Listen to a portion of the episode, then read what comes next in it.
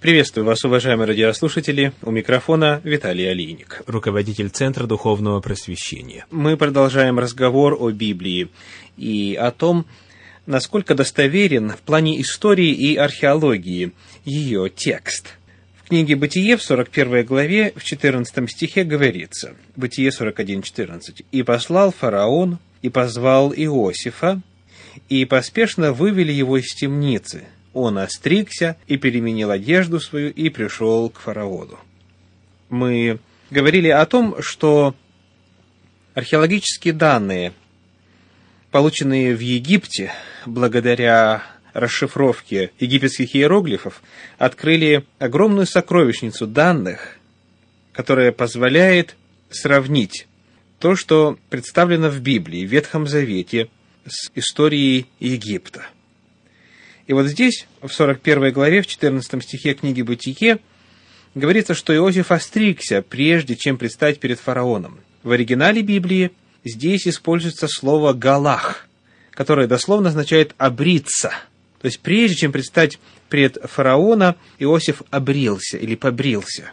Это, казалось бы, мелкая подробность весьма красноречива, так как лишний раз свидетельствует о знакомстве с египетскими обычаями – в Египте никому не разрешалось носить бороду. Привилегия эта принадлежала исключительно одному фараону, который, впрочем, подвешивал искусственную бороду. Иосиф, будучи евреем, вероятно, отпустил бороду, находясь в темнице, и поэтому ее остригли, как того требовал придворный этикет. Также обстоит дело с возведением Иосифа на должность наместника фараона – о чем можно прочитать в книге «Бытие» в 41 главе в стихах 42 по 44. Бытие, 41 глава, стихи 42 по 44. «И снял фараон перстень свой с руки своей, и надел его на руку Иосифа, одел его в вессонные одежды, возложил золотую цепь на шею ему, велел вести его на второй из своих колесниц и провозглашать пред ним «Преклоняйтесь», и поставил его над всей землей египетскою. Эта торжественная церемония протекала в соответствии с тем ритуалом, который запечатлен в папирусах и картинах в гробницах.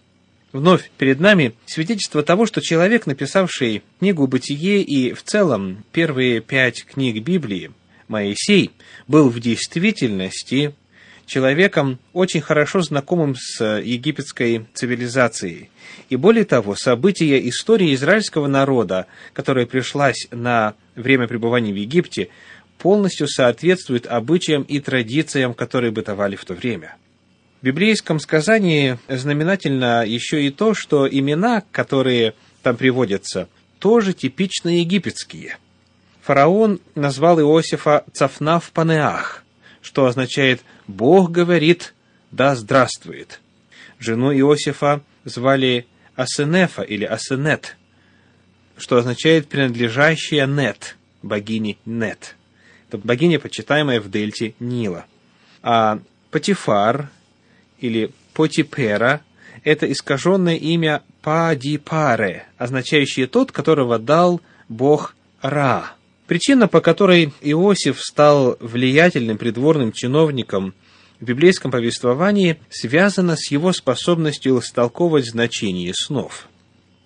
Вот содержание одного из снов фараона. По прошествии двух лет фараону снилось, пишет книга Бытие, 41 глава, первые четыре стиха. Вот он стоит у реки. И вот вышли из реки семь коров, хороших видом и тучных плотью, и паслись в тростнике. Но вот после них вышли из реки семь коров других, худых видом и тощих плотью, и стали подле тех коров на берегу реки. И съели коровы худые видом и тощие плотью, семь коров хороших видом и тучных.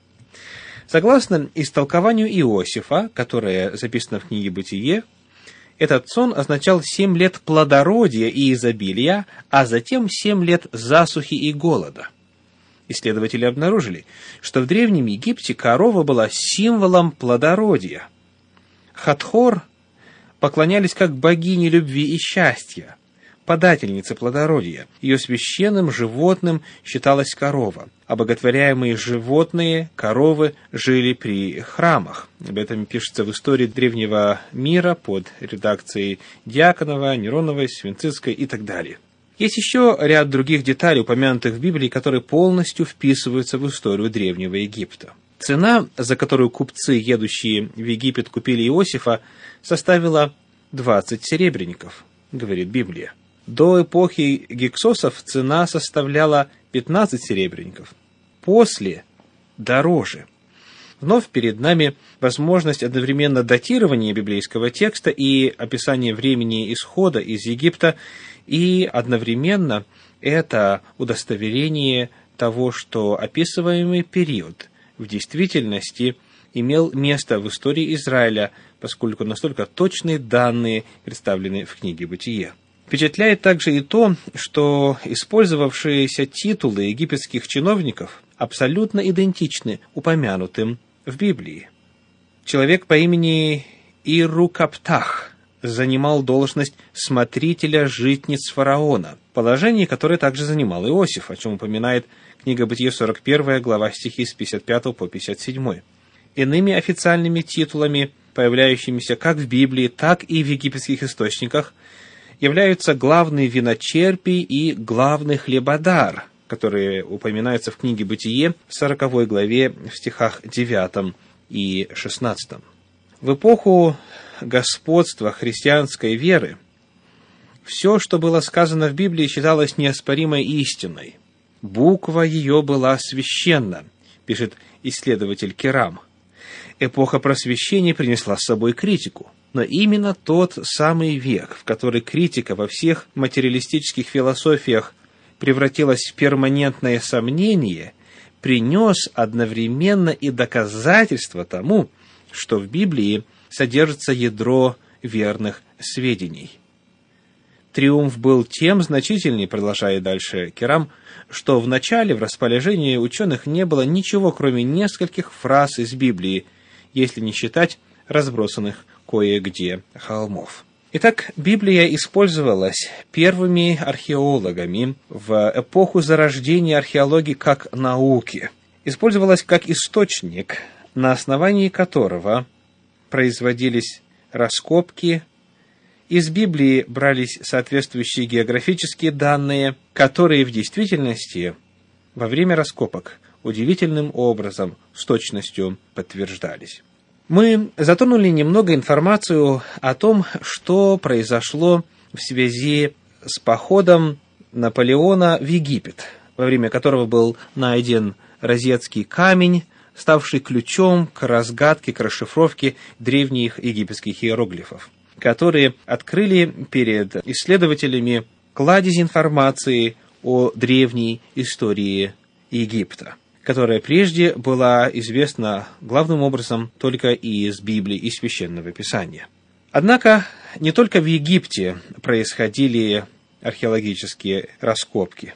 Археология рождалась как наука, из тьмы веков воскресали имена, факты, географические названия, судьбы отдельных личностей и целых народов, погребенных песком и пеплом. Возрождалась древняя история – восходила на пьедестал Библия, как точная в историческом и археологическом отношении книга. Приблизительно в то время, когда для мира была открыта благодаря труду Шампальона египетская письменность, нечто происходило и на территории древнего Междуречья. На протяжении долгих веков путешественники проходили мимо возвышающихся отвесных бехистунских скал в современном Иране, близ города Хамадан – часто останавливаясь, чтобы поглазеть на странный барельеф, высеченный на высоте более 150 метров. Этой бехистунской надписи суждено было сыграть ту же роль для древних цивилизаций Вавилона и Шумера, что и розетский камень для древнего Египта. Бехистунская надпись тоже была трехязычной. В 1835 году возле этого гигантского камня расположился Генри Роулинсон – британский чиновник и замечательный ученый. На протяжении четырех лет, работая, когда мог, он делал точные копии надписей. Делал он это, стоя на узкой планке, на ступеньке лестницы или спустившись сверху на веревках, часто с риском для жизни. За этим последовали шесть лет исследований, которые привели к удивительной расшифровке древней персидской и эламитской, а также вавилонской клинописи, делая возможным прочтение деяний давно потерянных людей и народов Месопотамии. О том, что же стало результатом расшифровки этих трех древних языков, а главное, как это повлияло на наше понимание Библии и как это пролило свет на библейские утверждения теперь уже в свете исторических данных, мы обо всем этом продолжим разговор во время нашей следующей встречи. С вами был Виталий Алиник. Всего вам доброго. До свидания.